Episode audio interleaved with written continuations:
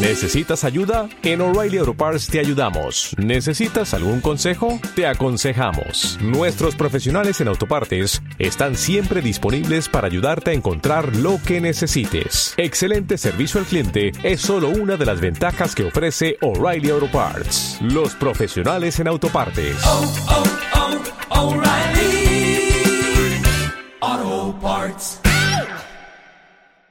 Queremos nosotros dar nuestro parecer de una sentencia que, como ustedes conocen, ya deviene en definitiva de un asunto que ha ocupado páginas y páginas y páginas y múltiples horas de radio y televisión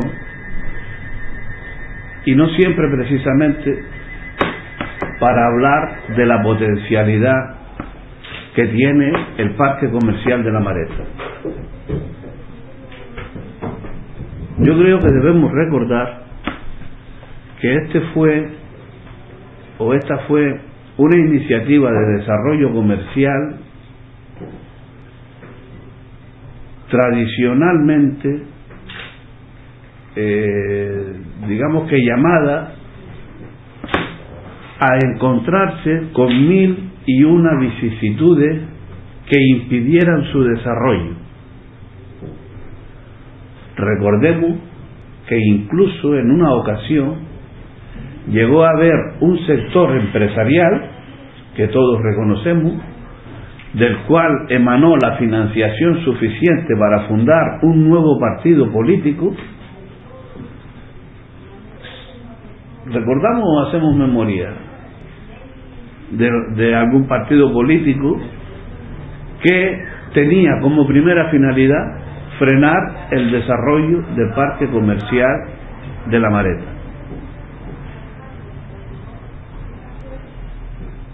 Luego, cuando no esté grabando, te digo las siglas del partido, porque yo creo que ahora eso es lo que nos viene a cuento y la gente tiene más memoria de la que parece. En este sentido, en este sentido, nuestro parecer es que también el gobierno que actualmente rige los destinos de esta ciudad, que es el mismo gobierno que regía los destinos de la ciudad en el año 2000, en el periodo 2003-2007,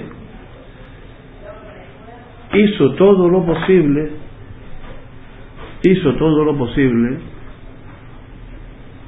porque no se produjesen las inversiones, la expansión y el afianzamiento de ese centro comercial sin que antes se desarrollasen todos los que estaban ubicados en Las Palmas, para así cumplir con la máxima prevista inicialmente de que éste quedara como sucedáneo o, de quedar, o quedara como hijo de un dios menor en el extrarradio de la capital.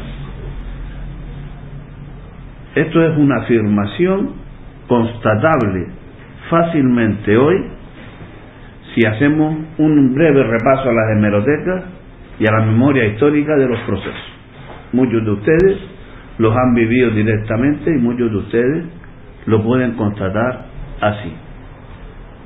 Asistimos ahora a aquella a la constatación también de aquella afirmación que hacíamos en el periodo 2003-2007 de que esta ciudad tardará una década en salir solo de la mala gestión económica, financiera y urbanística que hubo en ese periodo de mandato.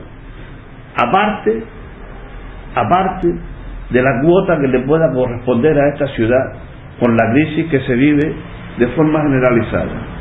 Solo por los efectos del gobierno 2003-2007, esta ciudad tarda una década en salir de aquel descalabro y de aquel desconcierto económico, social y urbanístico que se produjo.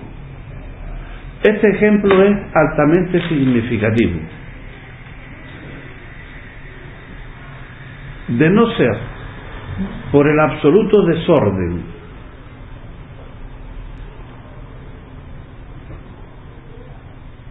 que se produjo en ese periodo de gobierno, hoy esta ciudad, producto del desarrollo que se contemplaba en el, en el en la concesión del derecho de superficie que se le otorgó a la empresa Urbajé por concurso en 2003, hoy esta ciudad hubiera estado disfrutando, porque había tiempo y había, eh, había digamos que, eh, riqueza, había economía suficiente para desarrollarlo de forma, de forma absolutamente eh, pronta, hubiera estado disfrutando de un hotel de ciudad que iba en ese entorno, de un parque de 14.000 metros terminado que iba en ese entorno, de una residencia de ancianos que también se contemplaba realizar fruto de esa concesión, de una depresión de los accesos al parque comercial de la Mareta que también se contempló como mejora en esa concesión entre la rotonda de las tasas de la entrada de Mar Pequeña y la rotonda que da acceso al lateral de Alcampo. Y además de la aparición de un centro de ocio que iba en la parcela anexa al campo con la, el incremento de 1.200 plazas de aparcamiento que tenía contemplada esa operación. Recordemos que esta era una inversión de aquella época, porque estamos hablando de 85 millones de euros ahora y efectivamente la gente se, se sobrepone, pues dice, ya caramba, qué cantidad y tal, pero estos 85 millones de ahora no son 85 millones de 2003. ¿eh? Una inversión de 85 millones de aquella época, más un canon de 15 millones que ya hubiesen estado ingresados y seguramente gastados. ¿eh?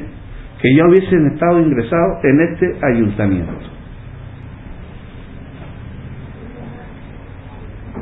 Eso es lo que ha perdido esta ciudad.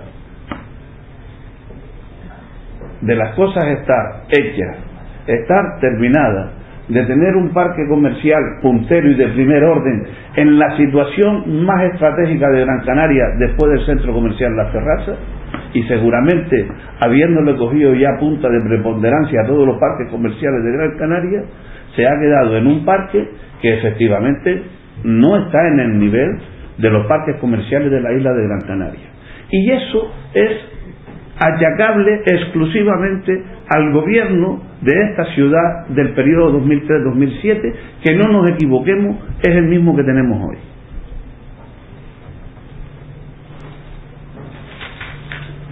Por si esto fuera poco, luego hicieron una acción urbanística desde todo el punto de vista ilegal, porque sin ningún documento de desarrollo urbanístico y sin hacer, eh, por supuesto, que la eh, licencia de segregación oportuna y al efecto, se parceló y se vendió la parcela en 10 millones de euros vendiendo lo que era el solomillo del solomillo del solomillo de la punta dentro del centro del solomillo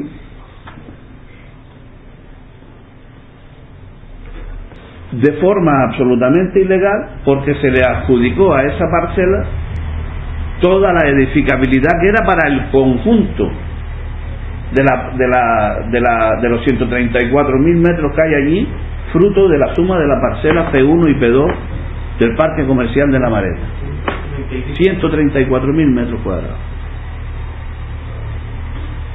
Lo que quiere decir que este ayuntamiento en su momento ingresó 10 millones de euros, que ahora con los intereses, según las propias declaraciones del gobierno, van 13 millones y medio. Esto es, esto es, si mañana, si mañana empieza a desarrollarse el parque comercial y se hace efectivamente el ingreso de los 15 millones de euros del canon, pues este ayuntamiento no va a ingresar prácticamente nada porque tendrá que devolver por otro lado los 13 millones y medio que se ingresaron de aquella manera, ¿no?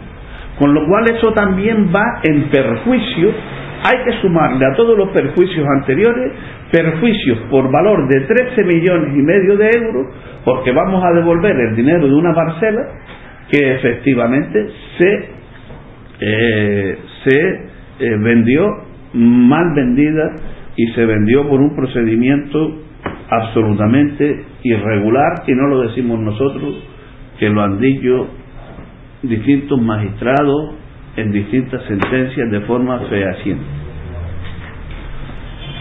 Por último, aunque de esto habría para estar hablando hasta pasado mañana por la mañana, por último, algunas cuestiones de menor o de, o de otra naturaleza.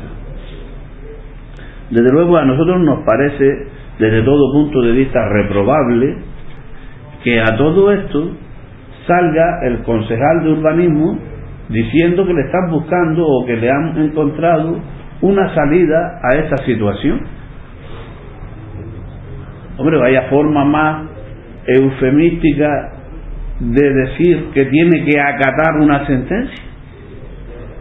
¿Qué es lo que se puede negociar luego de haberse producido una sentencia eh, de forma fija, de forma definitiva? Yo no entiendo qué es lo que se puede negociar. Aquí no hay absolutamente nada que negociar. Absolutamente nada que negociar. Y efectivamente, una cuestión que también debemos tener presente,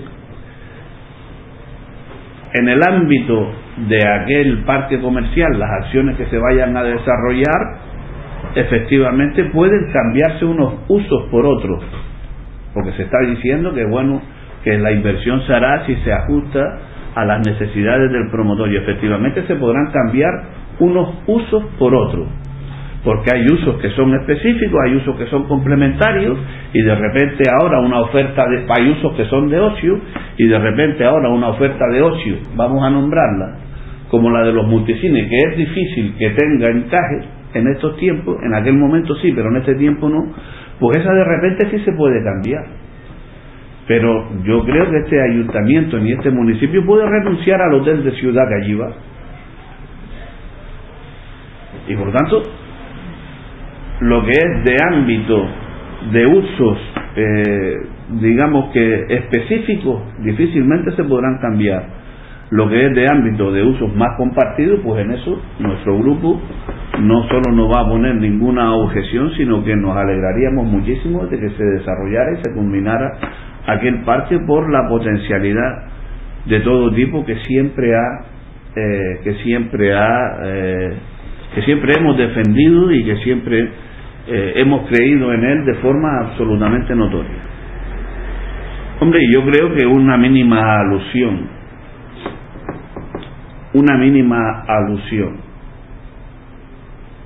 a tanto que quedó en el camino en distintas personas, perfectamente reconocible por toda la ciudadanía, en cuanto a la honestidad con la que se habían manejado estos expedientes, después de mil y una denuncias en lo penal, que no son denuncias en lo administrativo, todas ellas archivadas, y archivadas después de haberse eh, después de haberse eh, investigado fehacientemente nuestro patrimonio por todo hijo de vecino.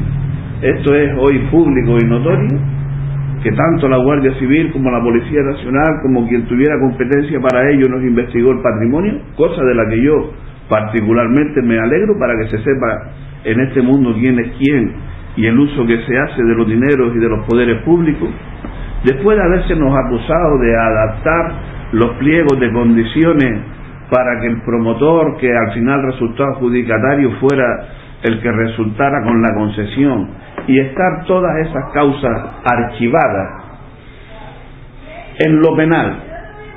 Y además que el gobierno que dio lugar a aquellas causas archivadas en lo penal también pierda el pleito en el ámbito de lo administrativo viene a demostrar fehacientemente quién es quién en la vida pública de este municipio.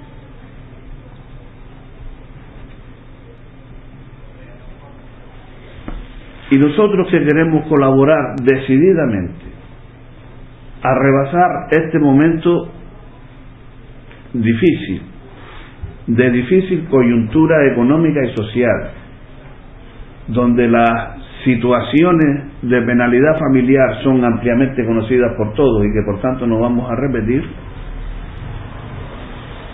nos parece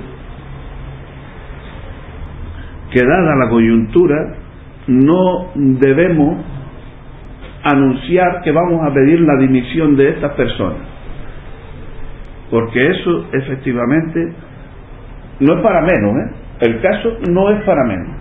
Después de tanta denuncia en, el ámbito administrativo y en el ámbito penal, todas perdidas en ambos ámbitos, y que, y que este municipio haya perdido esta oportunidad de oro de colocarse de forma puntera en la mitad de la década del 2000, en, los años 2004-2005, en la realidad económica de Gran Canaria, en la realidad eh, eh, económica eh, comercial de Gran Canaria, en el lugar puntero por excelencia del eje económico de esta isla, que es la Gran Canaria 1, después de eso lo menos que se puede pedir es que dimita.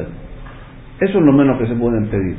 Pero como nosotros creemos que los tiempos francamente no están para esa para esas cuestiones ni para solicitar eh, ese tipo de ese tipo de actos puesto que se colaboraría aún más a en fin a la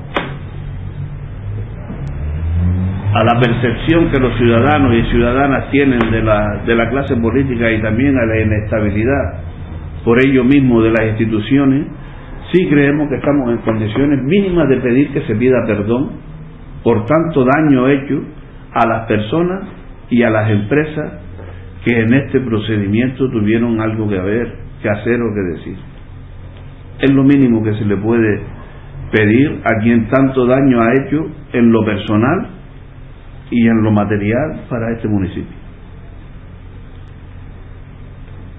Esa petición que iba dirigida expresamente a todas las personas que están en el gobierno de hoy, excepto los miembros de Coalición Canaria. Todos los demás son culpables, tanto PP como CIUCA AFV. Y no estamos hablando de personas de, que queden miembros de ese partido que en fin que no estuvieron, estamos hablando del concejal de, de delegado de ordenación del territorio en aquel, en aquel momento que sigue eh, estando en labores de gobierno y estamos hablando de quien en aquel momento era una pieza clave del Partido Popular, que hoy es alcaldesa, porque no nos olvidemos que en aquella época era la presidenta nada menos que del Partido Popular. Concejala de Desarrollo Local. Concejala de Desarrollo Local. De lo que hizo una estrategia consciente de siempre. Anterior gobierno. Una mínima revisión. o, frenar el desarrollo para comercial. Vamos a ver, una mínima revisión de las hemerotecas nos lleva a reseñar las múltiples pegas que inicialmente se le pusieron en la CONMA, las múltiples pegas que inicialmente se le pusieron desde hombre, desde antes de ponerse en marcha parte comercial, hubo pegas para que cuajara en el plan general del municipio. Después hubo pegas, la ley de comercio de esta comunidad autónoma se emite exclusivamente para frenar el desarrollo del parque comercial de la Mareta. Y recordemos ahora que a ese parque comercial se le da la licencia específica de comercio un día antes. Un día antes la firmó el que suscribe de que la ley se pusiera en funcionamiento, porque se podía dar la licencia comercial contra el proyecto, no hacía falta que la obra estuviese construida. Y por eso escapó ese centro comercial de la ley de comercio. Después más tarde se fundó el partido por Gran Canaria, hablemos las cosas como son. Se fundó el partido con Gran Canaria de, con de coalición por Gran Canaria con financiación en aquel momento de empresarios de primer orden de Gran Canaria para que se frenara el parque comercial de Marea. Y luego más tarde ya, como colofón a todo ello, la acción del gobierno de esta ciudad del periodo 2003-2007 no fue una acción ajena a ese tipo de iniciativas.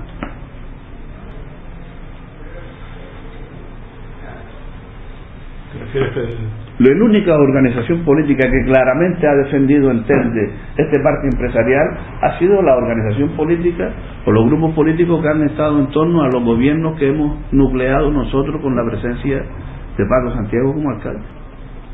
Todos los demás han estado en contra. Carmelo, tú querías preguntar algo. No, que te referías a.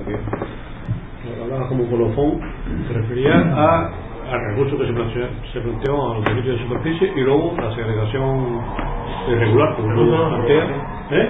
una revocación. Sí, bueno, La segregación irregular que se hizo para ¿Usted darle la ¿Usted parcela. tiene la sentencia? Sí, ahora te la dejo, la tenemos por aquí. Ah, no, no, no, no. Sí, sí, sí, ahora le podemos dejar una copia de la sentencia. Re- les quiero aclarar una cosa, por si acaso les sirve, y lo, lo- por si acaso, porque, en fin.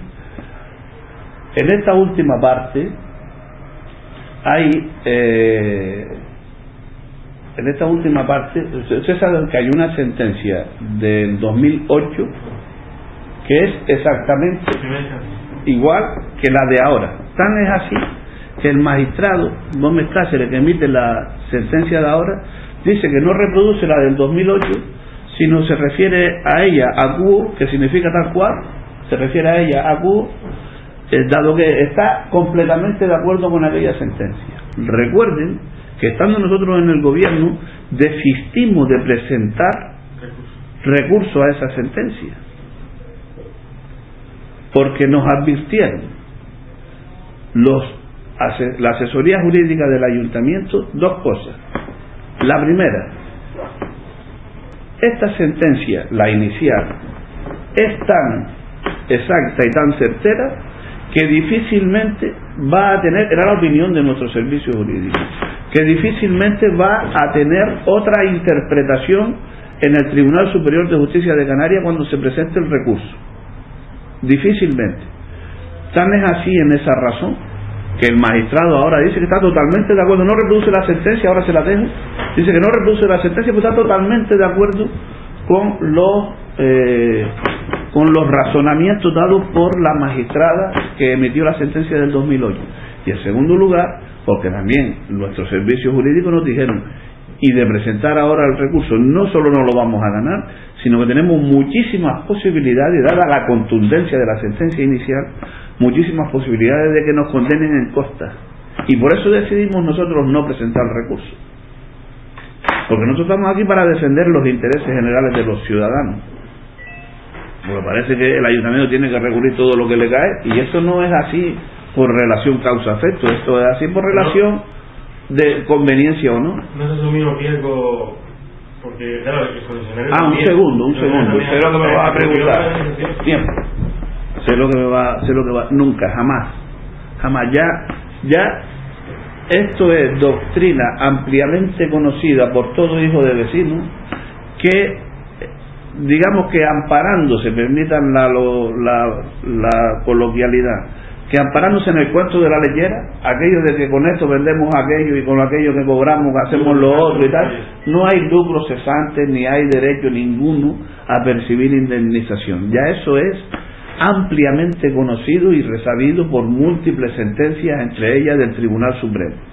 Y entonces, salvado ese escollo que lo sabíamos todo y lo sabemos hoy, de que es muy difícil, poco menos que imposible, que de no consumarse efectivamente la- el hecho del comercio, sino las posibilidades de no consumarse el hecho, no hay ninguna indemnización y eso es ampliamente reconocido y en ese sentido estábamos todos absolutamente seguros de que no iba a haber hecho indemnizatorio alguno. Y por eso no presentamos el recurso.